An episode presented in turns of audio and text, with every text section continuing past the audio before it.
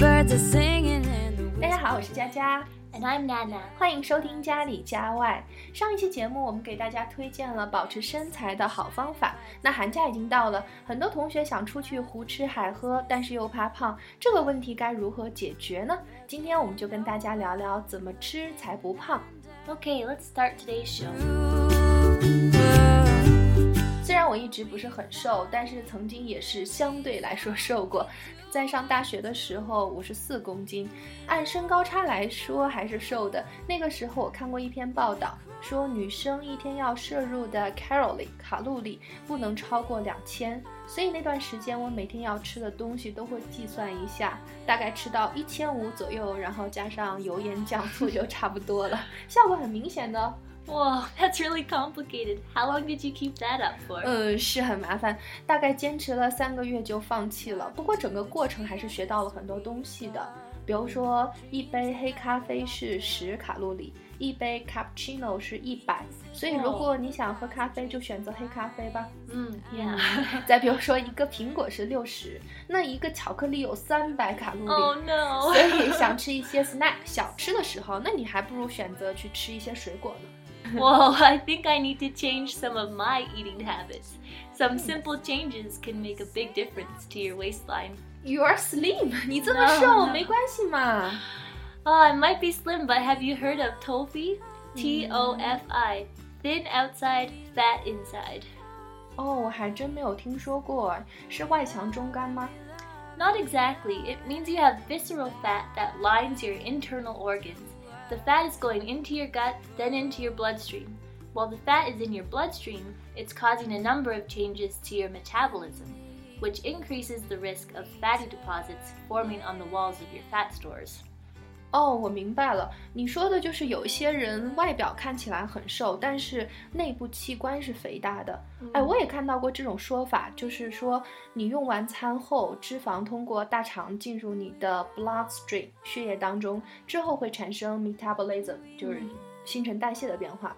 如果这些脂肪粘贴在你的血管壁上，是很危险的，会引发心脑血管疾病。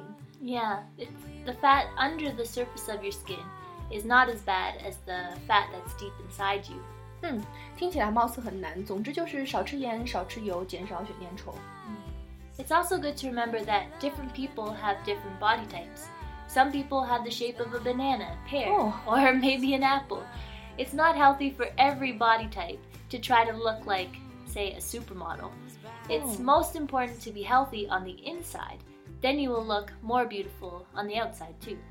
哦，这是一个很形象的比喻哦，就是说你的外表，呃，不管像个香蕉、苹果还是大鸭梨，只要你的内在是健康的，那么就享受当下吧。Mm, yeah, that's what I think. 啊，其实大部分人都知道吃一些富含蛋白质的食物是不会变胖的，但是娜娜你知道吗？它们不但不会使你变胖，还会促进减肥呢。oh, really? How do they do that? 富含蛋白质的食物，比如说像鱼呀、鸡蛋啊、瘦肉、豆制品这些，可以延长你感到饥饿的时间。因为这些食物进入你的消化系统之后，会产生一个叫 PYY 的荷尔蒙，当它达到你的大脑之后，会 suppress hunger signals，、嗯就是抑制饥饿信号的传达，所以你感到饥饿的时间会比吃其他食物来得晚，自然就吃的少了。Wow, that's a clever way to fool your brain. 哦，我又欺骗了我的大脑。虽然我经常下决心减肥，但是坚持几天就受不了了，想去吃一顿大餐去 compensate 补偿我自己。可吃完了又后悔，我为什么意志力那么不坚定啊？嗯，后来我就查了一些资料，得到一些的信息是说，当你特别饥饿的时候，你的体内会产生一种荷尔蒙，向你的大脑传送信号。Feed me now!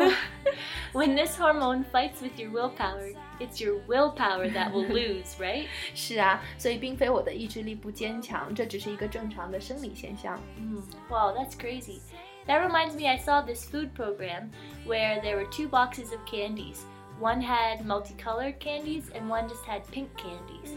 And people could eat whatever kind they wanted. What kind of candy would you choose?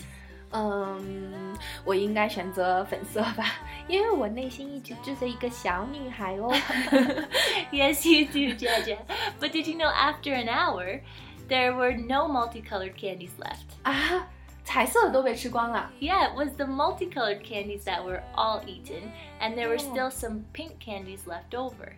This indicates that people preferred the multicolored candies because humans like variety. 哦，就是人们喜欢 variety 多样化的东西。 Yeah. So that's why buffets are really dangerous. People eat Mm. typically 30% more. 是啊，所以想有一个好的身材，就远离自助餐吧。那我还听说很多人减肥只喝牛奶或者只喝酸奶。老外从小就是喝牛奶长大的，你觉得这样有用吗？Yes, growing up, I drink a lot of milk. Low fat dairy like skim milk and low fat yogurt may help you absorb less fat from your food. Skim milk 是脱脂牛奶，low fat yogurt 是低脂酸奶，所以这些可以帮助你减少脂肪的吸收。千万不要什么都不吃，即使你正常的饮食，喝奶也是可以减肥的哦。Mm, that's right. It's really important to eat. You just have to change your plate size. 嗯，plate size 是盘子的大小。老外吃饭和我们中国人不一样，每个人一个盘子自己吃自己的，所以娜娜的意思就是吃饭要吃七分饱。That's a good translation, Jaja. Thank you。Ah, but did you know back in the 70s, one in 10 Canadians were obese? Now a third of the population is overweight, and it's predicted that a quarter of all children born after 2000 will get diabetes. We have the first generation of children in Canada now that are expected to live shorter lives than their parents. Isn't that sad? 嗯，娜娜说七几年的时候，只有十分之一的加拿大人肥胖，而现在三分之一的人都超重，他们当中甚至有四分之一是零零后，而且将来有可能患糖尿病。这一代也是第一代，寿命可能比他们的父母要短。We know that diet impacts our weight, and our weight impacts our health. 是啊，我们知道饮食影响体重，体重影响健康。虽然说到这儿有一点难过，不过既然大家已经意识到这个问题了，相信这个 healthcare crisis 健康危机是可以度过的。嗯，今天我们的节目就到这里。不管是胖还是瘦，健康最重要。Yes, our health should be our priority when we consider what we eat. 好啦，感谢你的收听。如果你喜欢我们的节目，可以搜索“家里家外”或者扫描下方的微信公众号。你的支持是我们努力的动力。那下周五见喽！See you next week. comes back to